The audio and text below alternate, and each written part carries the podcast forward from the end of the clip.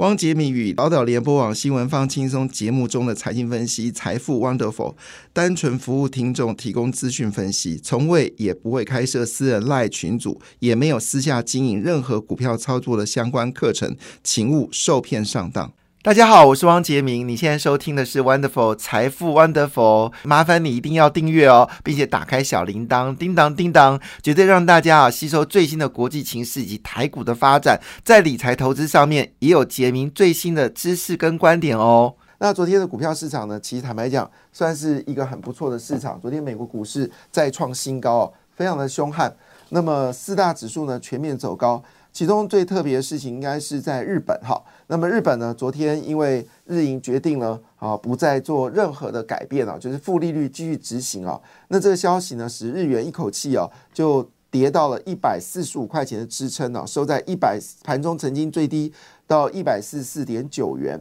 好，那贬值了一点五个百分点，好，但是呢，这个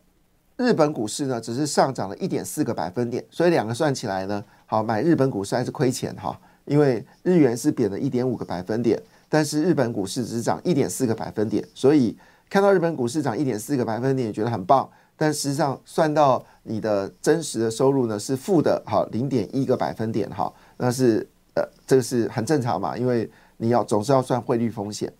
那昨天欧洲股市也是全面开涨啊。那这是法国股市涨幅比较小，只涨了零点八个百分点。英国股市是上涨了零点三一个百分点，德国股市呢则是上涨了零点五六个百分点。韩国股市呢收小红，啊，都比台股好。昨天台股呃就是开低，好尾盘有稍微拉高啊，但是是下跌做收哈。但是呢，韩国股市就不错，涨了零点零七个百分点。不过讲到韩国股市哦，特别要提到一件很重要的事情，就是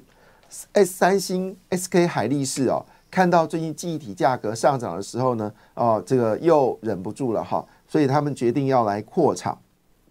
好，那么这个扩厂呢，恐怕整个产能会增加二十五个百分点，而 SK 海力士投资金额呢，会较今年呢，在明年的投资会比今年倍增哦，而且会拉高产能。那这样的情况下呢，恐怕对于刚刚才上涨的记忆体呢，会投下一个变数哦。那包括了像是我们说的常说的南亚科、威刚、群联、华邦电哈，可能你现在要稍微保守一点点哈，因为资本支出增加，明年下半年可能产能又开始供应。好，那如果需求是跟供应是可以符合的，就是需求增加二十五个百分点，好，那 OK，好，这个价格持稳。我们就要担心的事情是，如果这个供给又大于需求，那可能记忆体价格就要下跌了。其实说真的啦，哈，像这种所谓的记忆体啦，或者是面板哈，他们是不断的资本支出，好，但是赚的钱呢其实不多，好，三有稍微有风吹草动呢就亏钱，好，这是这个行业呢，哈，就是不要投资的太猛。所以今天提醒大家，韩国记忆体要扩厂了哈，那之前呃涨势惊人的，像是微刚啊、创建啊，哈等等，可能你就要稍微留意一下。你持股的风险哈，这提供大家做参考。但短线部分呢，价格上涨，因为毕竟你要说呃立刻的生产也不太可能，也要等到明年第二季才有可能哦，才有可能就是出来哈。那现在陈立白怎么说呢？陈立白是说还是有认为二零二四年是有短缺的现况啊，还是这么说哈？但是如果呃真的大厂都在量产的话，是不是有短缺这件事情就很难去判断了。那创建董事长也说啊，其实最近记忆体市况有回温，好，至少到明年第二季是没问题的哈，所以估计呢，好，这个你如果有一些呃获利的话呢，是不是你稍微可以站在卖方啊？这是有关南韩的市场。那我们再看亚洲股票市场里面呢，好，昨天除了这个基本上都是全面上涨，那么涨幅不大哈，那么涨最多的呢是印度哈，哎不，菲律宾涨了零点七一个百分点。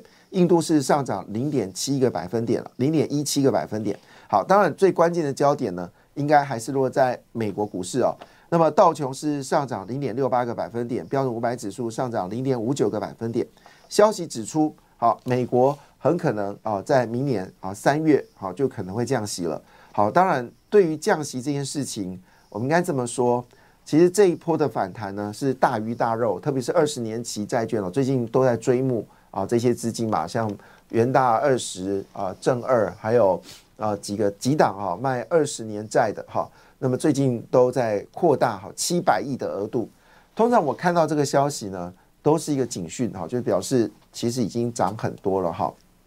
所以如果明年三月份真的开始降息呢？那我应该这么说，大鱼大肉的日子就过了哈，只能说是清粥小菜，好加减吃好，但是可能没有办法再有比较大的涨幅，涨幅一定是在你降息前，你真的降息的时候，它的涨幅就变少了哈，这是一个很重要的一个讯号，那可能就会资金转到了投资等级债券啊，或者转移到这个高收益债啊。不过留意一下哈，欧洲现在违约率很高，所以嗯。这些所谓的欧洲的高收益债呢，前阵子有大涨哈，那你现在可能要稍微留意一下这个风险。好，那但是会联动，但瑞慈就不一样，瑞慈正好相反啊，就是我们说的不动产证券化。好，正好相反，为什么做正好相反呢？因为它反应比较慢。好，虽然最近也有上涨，但涨幅没有像二十年期债、十年期债涨这么多。好，那么至少呢，这个月已经开始动了，好，已经开始动了，有些涨了大概十一趴，有的涨了九趴。但是呢，重点来了。只要随着美国利率持续往下走低，瑞慈的效应就会好。两方面，第一方面，当然因为瑞慈的利率大概就百分之三嘛，所以你现在就算降息啊，对于百分之三的利率而言来说，它还是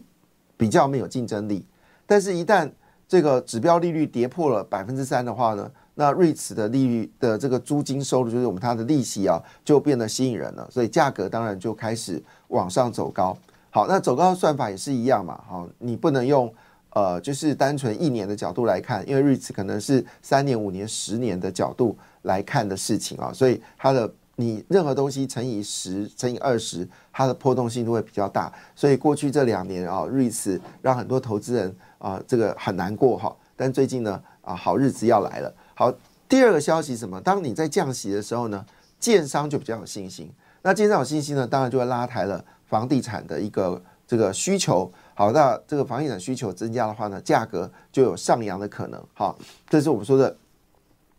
瑞慈啊，是可能在明年就是真的降息之后，反而您要考虑的是呃高收益债啦，或者是呃非投资等级的债券呐，或者是这个我们刚才讲的瑞慈啊，这个提供大家做参考，就是市场的改变啊。所以因为这个消息呢，使得道琼跟标准五百指数呢。都要要双双要破，呃，道琼已经破新高了，标准五百指数呢，好也要快要哦这个创新高了哈。那纳斯达克呢，在昨天正式收在一万五千点哈，一万五千点，哇，真的是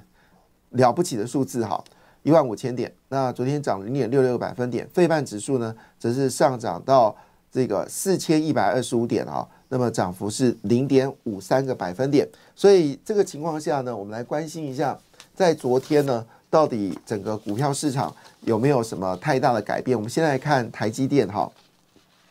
台积电连续第八天上涨哈，那么涨了零点九一个百分点。那么日月光呢，则是上涨零点九九个百分点。联电连两天下跌啊，昨天跌幅还蛮大，跌了一点二四个百分点。要知道，非半指数走高的哈，走了零点五三个百分点，但是呢，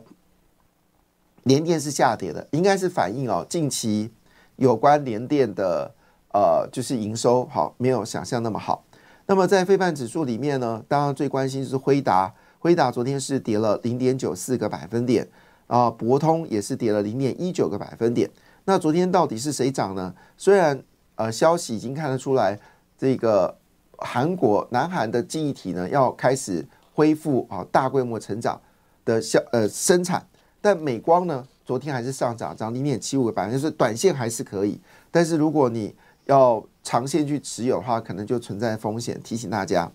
那